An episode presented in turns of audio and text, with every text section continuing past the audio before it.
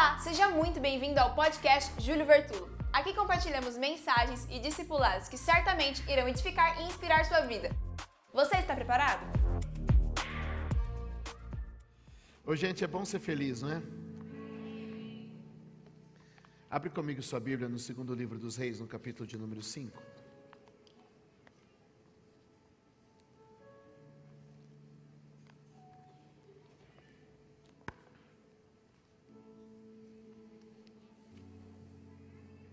Diga comigo, a graça de Deus é Deus fazendo por nós o que nunca poderíamos fazer e o que nunca mereceríamos. Diga, graça é favor. Diga comigo, favor não tem preço. Amém? Segundo livro dos Reis, capítulo de número 5, verso de número 1, diz assim: E Namã, capitão do exército do rei da Síria, era um grande homem diante de seu senhor e de muito respeito, porque por ele o Senhor dera livramento aos sírios, e era este homem herói valoroso. Final do verso, porém leproso. Olhe para mim. A Bíblia vai narrar essa história a partir de um homem chamado Naamã. Naamã é um general do exército do rei da Síria.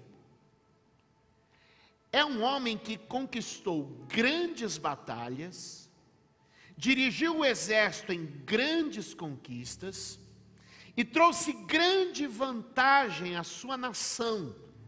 A Bíblia diz que era herói valoroso. Herói valoroso. Ouça. Porém, diz o texto, leproso. Porém, leproso. É duro quando a pessoa tem uma série de predicados positivos, a pessoa tem uma série de situações favoráveis, mas tem uma vírgula e um porém.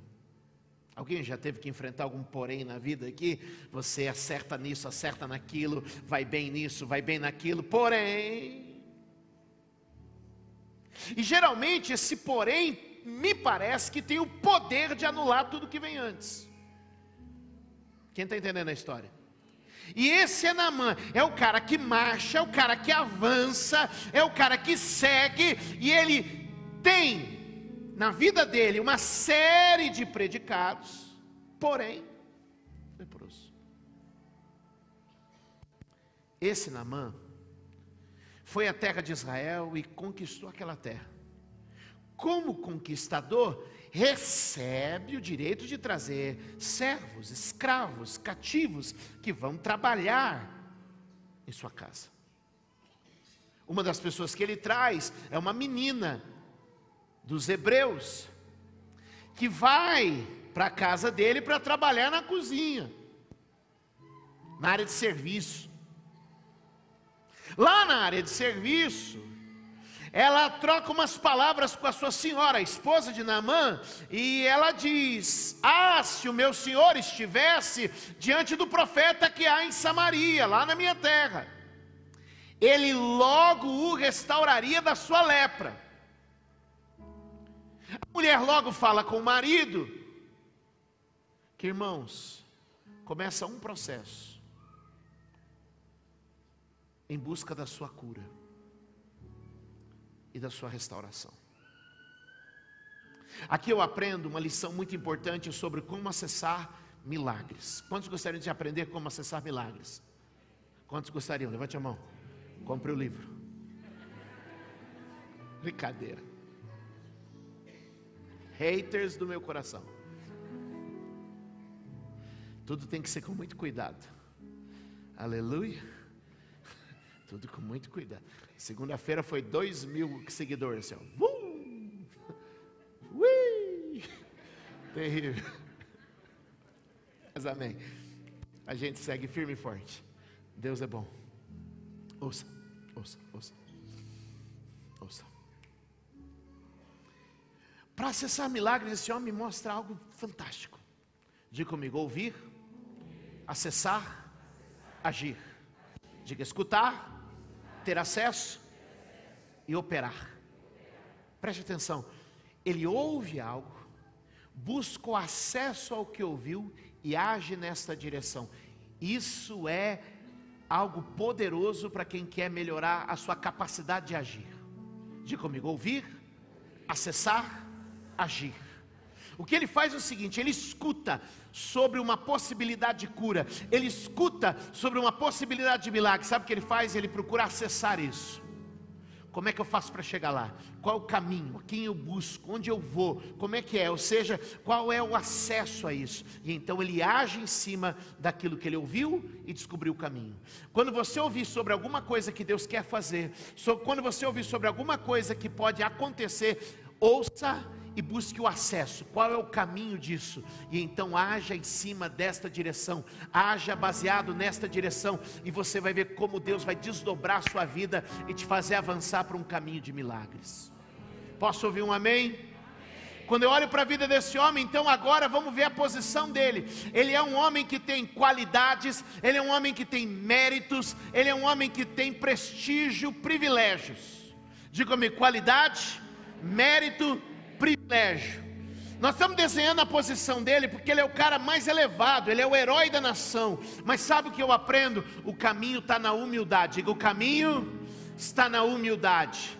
Irmão, não interessa o quão rico, poderoso, influente ele era, ele não tinha a chave necessária para alcançar aquele milagre. Deixa eu liberar algo na tua vida, meu irmão. Não basta ter uma chave grande, não basta ter uma chave de ouro, é preciso ter a chave certa.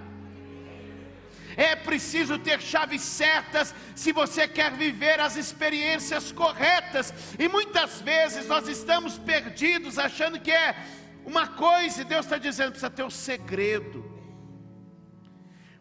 Porque o que faz a chave valer é o segredo. Você pode pegar lá e ficar tentando colocar a chave da tua casa, da tua casa, do teu apartamento, em todos os outros apartamentos do prédio, não vai virar, porque o segredo não bate. O segredo não bate. Você pode entrar lá no teu condomínio, Fábio. As portas aparentemente são iguais, as casas aparentemente são iguais, mas quando você coloca a chave, o segredo não bate. O que a gente precisa é descobrir os segredos espirituais que nos fazem viver a graça de Deus. O que a gente precisa é entender os segredos espirituais que trazem essa manifestação de Deus em nosso favor. A maioria de nós vive por tanto tempo na igreja e nunca descobre os segredos espirituais para viver uma vida bendita e eficazmente abençoada. Pastor, então como eu posso descobrir esse segredo? Eu vou dividir com você algo. Abre comigo tua Bíblia, na carta de Tiago, no capítulo de número 4, no verso de número 6. Abre, por favor, põe na tela para mim, Tiago 4, 6.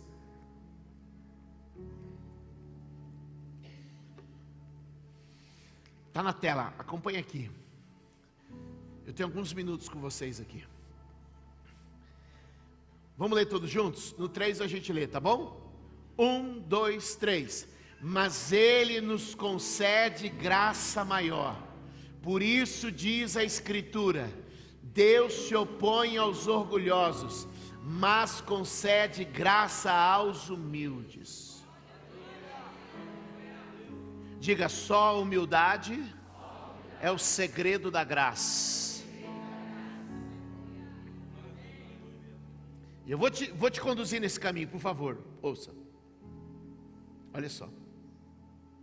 Diga comigo, a humildade é o segredo da graça. Quem é esse Namã? Eu vou te falar aqui, ó. É homem vitorioso, homem honrado, com recursos, recomendado e prestigiado. Mas o favor de Deus só se manifesta na humildade. Diga comigo, Deus resiste o soberbo mas dá graça humilde. Ele é Namã, mas tem que sair da sala para ir na área de serviço. tem que sair do gabinete e ir na área? A resposta não estava no palácio, a resposta não estava no hospital mais chique, a resposta não estava nos grandes escritórios, nas torres corporativas, a resposta estava onde? Na área de serviço. Porque Deus esconde em pequenas embalagens humildes e simples, as chaves e os segredos do seu reino. É por isso que ele diz: Ah, não temas, ó pequeno rebanho, porque o Pai se agradou em dar a vocês o seu reino. Quem recebe isso? Quem recebe isso? Quem recebe isso? A chave da humildade faz esse homem começar uma jornada de descida. Diga, uma jornada de descida. É interessante, meus amados, que agora ele vai se expor à sua limitação, vai se expor aos seus limites. Porque enquanto a gente está cheio, não dá para receber. De quem está cheio, não pode receber. Que tipo de pessoa entra e sai da presença de Deus do jeito que entrou? Vou te dizer, aquela que está cheia de si mesma. Só pode receber alguma coisa de Deus aquele que entra na presença de Deus vazio. O segredo é ser vazio, porque sendo vazio você recebe. Então, como eu posso acessar esse favor? Como eu posso acessar essa graça, esse fluir, onde parece que todas as coisas cooperam, onde parece que tudo corre bem? Deixa eu te dizer, é quando você entende que para viver o tudo posso, antes você tem que ir à presença de Deus e apresentar o eu não posso. Antes da gente viver o tudo posso, a gente tem que ir diante de Deus e dizer: Eu não posso. Porque senão a gente fica num discurso triunfalista, de eu tudo posso, eu tudo posso, eu tudo posso, e no fim das contas acaba não podendo. Eu só posso acessar o tudo posso quando eu for diante de Deus com o meu, eu não posso. Porque enquanto eu estou comigo dizendo eu tudo posso, Deus está dizendo eu resisto soberbo. Eu não dou vez para orgulhoso. Mas é quando eu vou diante dele para dizer: Senhor, eu não posso. Então, quando estou fraco, aí é que eu sou forte, porque o poder de Deus se aperfeiçoa na minha fraqueza. E isso não vem de nós, é dom de Deus, para que ninguém se glorie. A Ele seja honra, a Ele seja glória, e Deus está te dizendo hoje: da fraqueza vocês tiram forças, é quando você não pode que você tudo pode, porque quando você diz eu não posso, Deus diz eu posso, quando você diz eu não sei, Deus diz eu sei, quando você diz eu não tenho, Deus diz comigo sobra que nós estamos precisando nesses dias é ir com a nossa fraqueza diante dele, é lembrar do rei Josafá diante de um exército maior, mais forte, mais poderoso, e ele não disse eu posso vencer o exército, não, ele foi à presença de Deus e disse: Deus, contra este exército eu não tenho número, não tenho força, não tenho estratégia, não tenho arma, mas os meus olhos estão postos em ti. E Deus então enviou um profeta para dizer para ele: nesta batalha você não vai ter que lutar, parar, está em pé e o livro livramento do Senhor vosso Deus. O que é isso, meus amados? Quando ele foi diante de Deus com o eu não posso, então Deus foi e disse para ele: Ei, agora você tudo pode. É quando eu vou diante dele com o meu não posso. É quando eu vou diante dele com eu não consigo. Quando eu vou diante dele com o meu eu não sei. Eu tenho força, eu nem tenho habilidade, eu não mereço. Então ele vem diante de mim e diz: Agora você pode. Uh! Jesus encontra um homem num tanque chamado Betesda, no capítulo 5 do Evangelho de João, e aquele homem está deitado há 38 anos, e então Jesus pergunta: Você quer ser curado? Aquele homem disse: Eu não posso pular na água, eu não tenho quem me ajuda, eu não posso nada. Então Jesus disse para ele: Você não pode? Então levanta, toma a tua cama e sai andando, porque quando você me entrega, eu não posso, eu te entrego, tudo pode.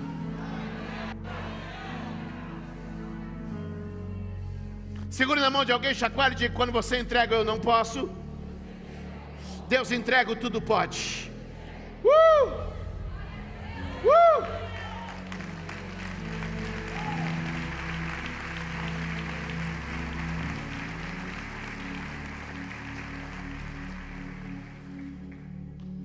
Diga, eu só posso, depois de levar o meu eu não posso diante de Deus. Romanos capítulo de número 8, verso de número 37, tem um dos textos mais conhecidos da Bíblia, que nós também gostamos em uma situação triunfalista de usá-lo. Porque Romanos 8, 37 vai dizer: em todas estas coisas somos mais do que.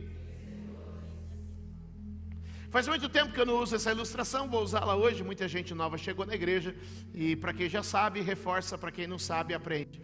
Você consegue definir o que é mais que vencedor? Consegue definir o que é mais que vencedor? Consegue? Vou explicar. O André, você pode ver aqui? E a Cuca vem também. É Cristiano e Cuano, tá? Do Cuca, não fique esperando outra coisa. É, é japonês. Ok, ok. Glória a Deus. Deixa eu arrumar um adversário à altura. Glória a Jesus. Vamos pegar um, um do lado de cá. Pode vir aqui, grandão. Aqui, ó. Quem gosta de UFC? Quem gosta de UFC? Quem é que curte o UFC? Curte aí? Você já viu, os irmãos gostam de ver sangue, né? Deus liberte vocês, viu? então nós vamos ter aqui, como é o nome do irmão? Alex. Alex e o André. Vamos ter aqui a disputa, faz aquela, aquela lá. Pessoal da foto, aproveita, sabe aquela foto, foto de. Fazer direito aqui. Né? Fazer direito, tal, aquela foto, foto marrenta, aquela foto tal. Aquela foto. O Alex e o André vão ter uma luta. Quanto é que paga hoje uma luta top de UFC? Um milhãozinho? Um milhãozinho paga? Paga um milhãozinho? Então um milhãozinho. Então um milhão. É dólar ou real? Dólar? Dólar. Não estou gostando da coisa. Escolhi a profissão errada, gente. Pancada eu tomo todo dia mesmo.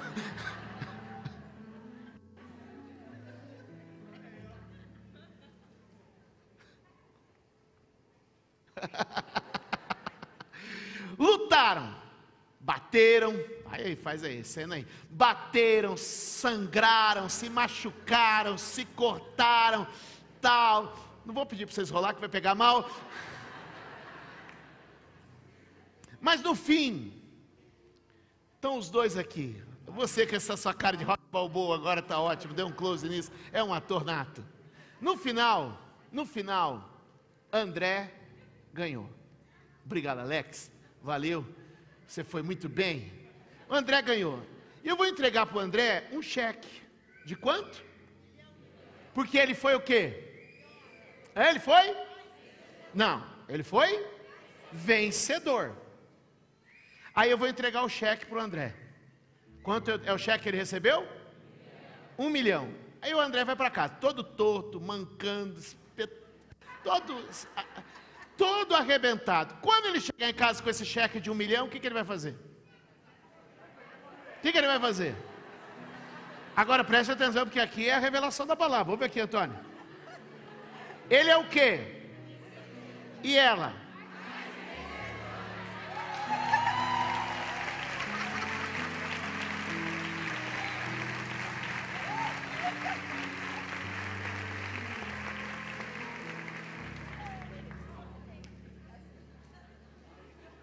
Rebobinemos a fita.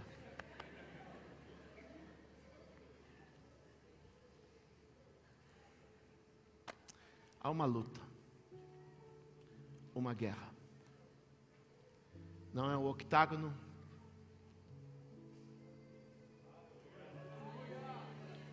Na cruz ele sofre, na cruz ele é ferido, na cruz ele sangra, na cruz ele é humilhado, na cruz ele é machucado. Mas na cruz ele ganha não um milhão, não cem milhões, nem ouro e nem prata.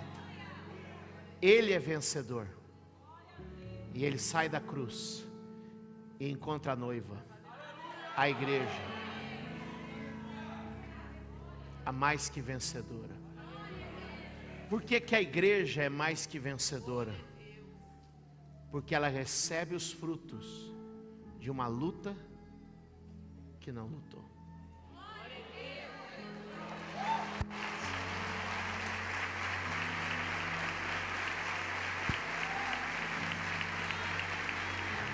Quando você entender isso, sua mente muda.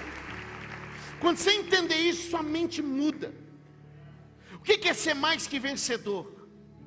É receber os frutos da vitória de uma luta que você não lutou, mas de uma luta que Ele lutou para você. Ele lutou por você. E o dia que a gente aprender de querer parar, de entrar no ringue e apenas receber o crédito da vitória que Jesus conquistou para nós, você vai apanhar menos na vida. Vai ser mais favorecido e vai desfrutar do que Deus tem para você. Mas o problema é que muitas vezes nós estamos apoiados na nossa vitória. Nós estamos apoiados na nossa capacidade. Nós estamos apoiados no que somos, no que temos, no que podemos e não nos apoiamos nele. E é por isso que um processo de humilhação se faz necessário.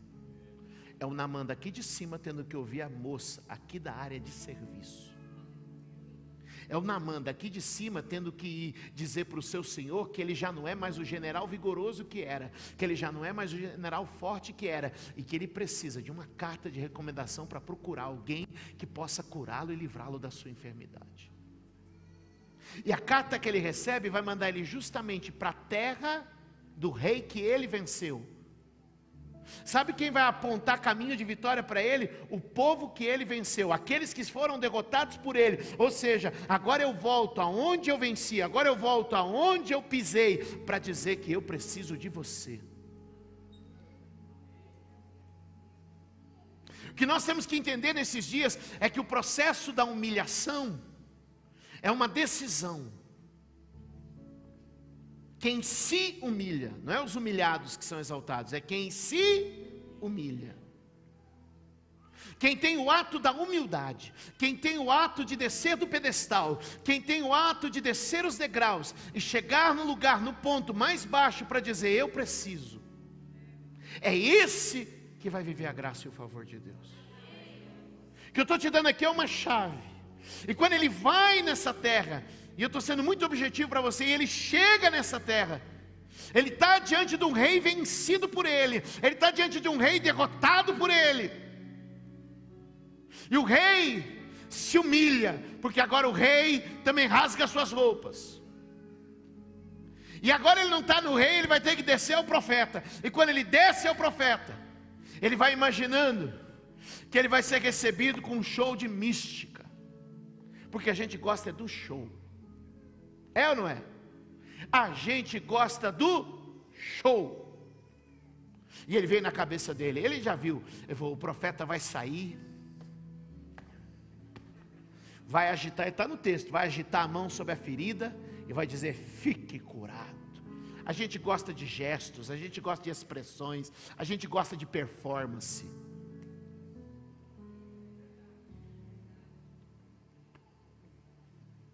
É assim, ó. Como é que sua mãe punha sal na comida?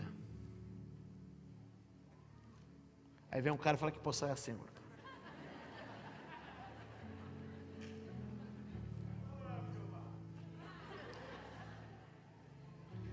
Aí o prato de 100 passa a custar mil, só porque o cara já gostou assim. E por que, que você paga? Porque a gente gosta do show. E ele foi na cabeça dele: vai ter um show a hora que eu chegar. O profeta vai sair. vai agitar a mão sobre a ferida e vai dizer: fique curado. Foi o profeta que saiu?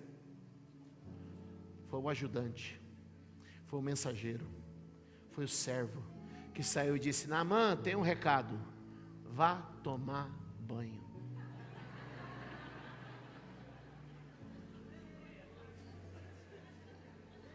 Pegou, Rubinito? Vá tomar banho. E até aqui o processo de humilhação parecia que cabia bem. Mas de repente se expõe para fora um sentimento de orgulho de soberba, de autossuficiência, que cria o verdadeiro bloqueio para receber a graça de Deus. Nós não estamos falando de mergulho em rio, gente. Não estamos falando de qualidade de água. Não estamos falando de poder terapêutico da lama do Jordão. Nós estamos falando em Deus expor o orgulho do homem, para que ele possa então encontrar o favor de Deus. E é numa hora como essa que Deus muitas vezes vai colocando a gente humilhado, quebrantado, para que a gente possa ir buscar o favor de Deus e aí explode para fora. Eu conheço o rio melhor. Você acha que eu não podia ir numa água mais limpa? Você acha que eu não podia estar num rio mais cristalino? Que tem na água desse rio barrento, dessa terra? É nessa hora que Deus expõe o que a gente mais precisa. Porque se você quer desfrutar do favor de Deus, vai ter que ter a humildade de reconhecer que você carece desta graça, que você precisa deste favor. E é justamente nesse momento, meus amados, que aí vem alguém menor ainda,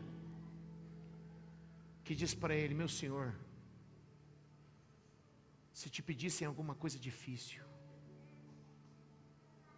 se pedisse alguma coisa difícil, se pedisse para você subir no alto de uma montanha, você não subia. Se pedisse para vender sua casa, você não vendia. Mas agora ele te pede uma coisa simples e você não quer. Porque a gente, no orgulho, foge das coisas simples, e Deus está querendo hoje nos chamar a atenção para simplicidade.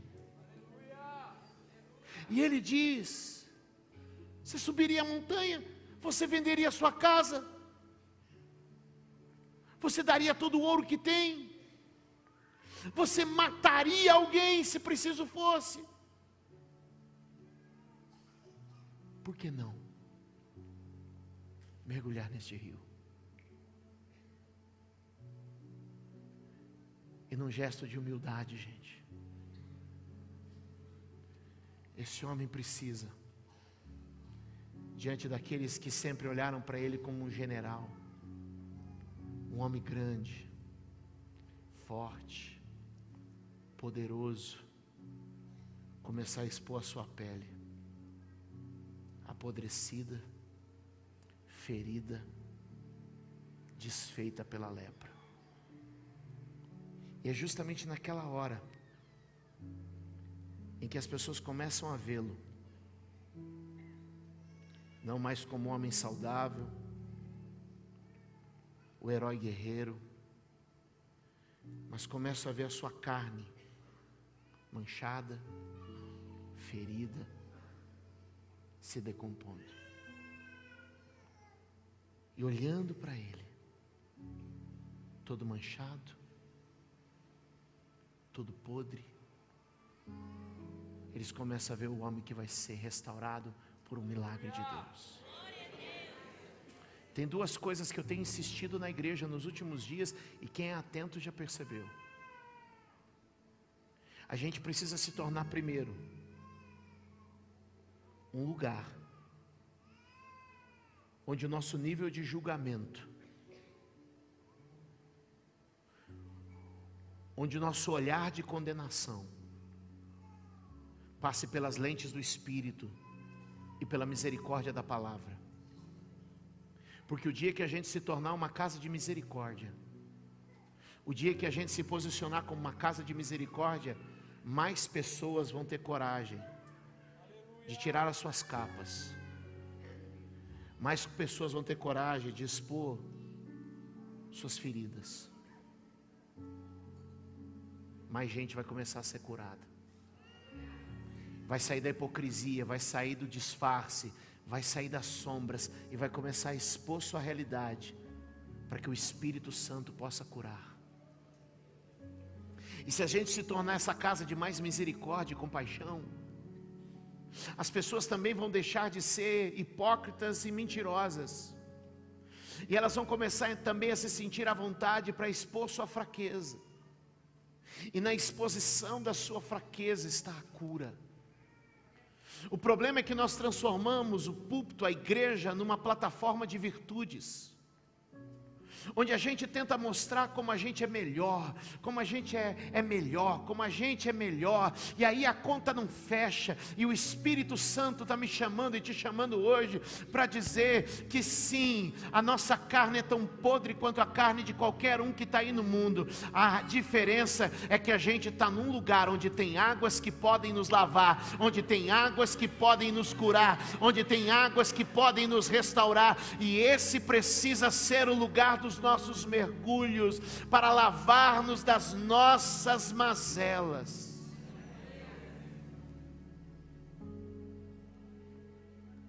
E quando aquele homem mergulha uma, duas, três, quatro, cinco, seis, sete, até que ele está plenamente curado até que ele está plenamente curado.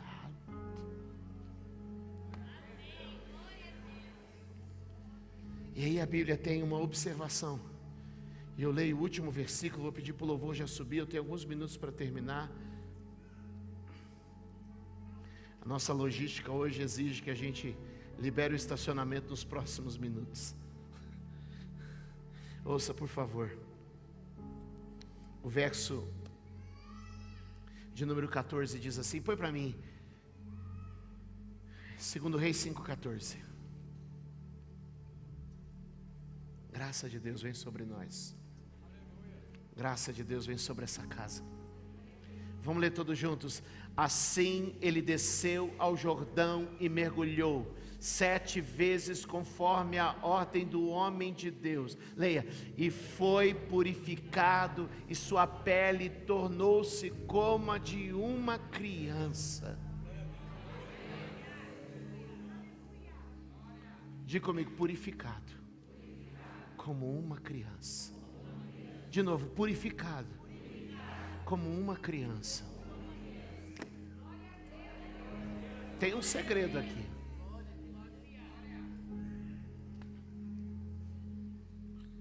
A lepra foi embora? A lepra foi embora?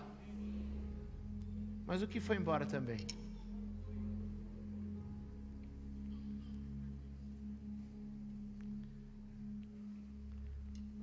Ouve isso aqui. Como um general no campo de batalha, ele tinha cicatrizes que contavam as histórias das suas vitórias. Ele tinha cicatrizes que mostravam o quanto ele era bom e superior no campo de batalha. Deus não apagou apenas a lepra. Deus apagou o que ele podia se envergonhar. E também apagou o que ele podia se envergonhar, se orgulhar. O que a gente tem que entender é que existe um Deus aqui nessa casa. E Ele quer apagar duas coisas da minha vida e da sua vida, Fábio. Ele quer apagar aquelas coisas que você se envergonha, mas Ele também quer apagar aquelas coisas que você se orgulha. Ele quer apagar aquelas coisas que te abatem, mas Ele também quer apagar aquelas coisas que te exaltam. Ele quer apagar aquelas coisas que faz você sentir o pior das pessoas, mas Ele também quer apagar aquelas coisas que faz você sentir melhor do que o teu próximo. Se o poder do Espírito Santo está aqui, ele não quer levar apenas embora o nosso pecado, mas Ele quer levar também o nosso orgulho. Ele não quer levar apenas embora os nossos fracassos, mas Ele quer também levar embora as nossas vitórias, para que a gente não possa dizer: Eu ganhei, eu conquistei.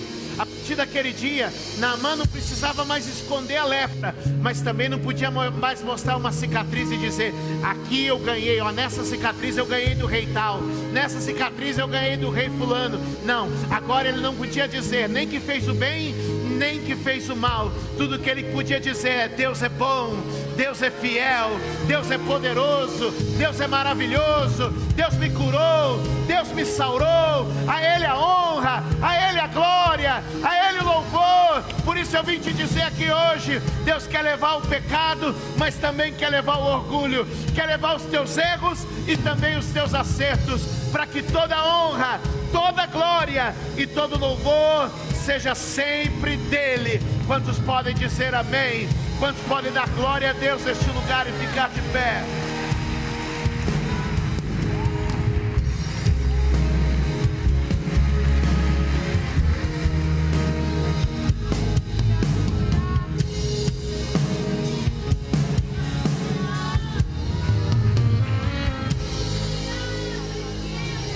Tira de nós, Senhor, aquilo que nos envergonha mas também tira de nós aquilo que nos faz nos orgulhar.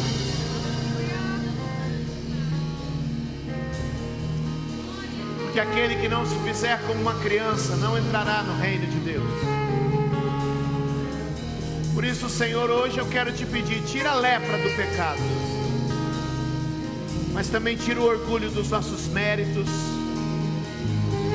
e nos faz, Senhor, render a Ti toda a honra toda glória e todo louvor. Levante a sua mão mais alto que você puder e diga: Senhor, livra-me da lepra e também do orgulho. Livra-me do que falhei e não me deixe ser preso pelo que acertei. Diga hoje, neste lugar, eu entrego a minha vida para glorificar o teu nome. E como uma criança recém-nascida, não sou digno de nada. Tudo que tenho vem do meu Pai. Se você crê nisso, dê um aplauso ao Senhor. Obrigada por ouvir mais uma mensagem. Deus abençoe sua vida.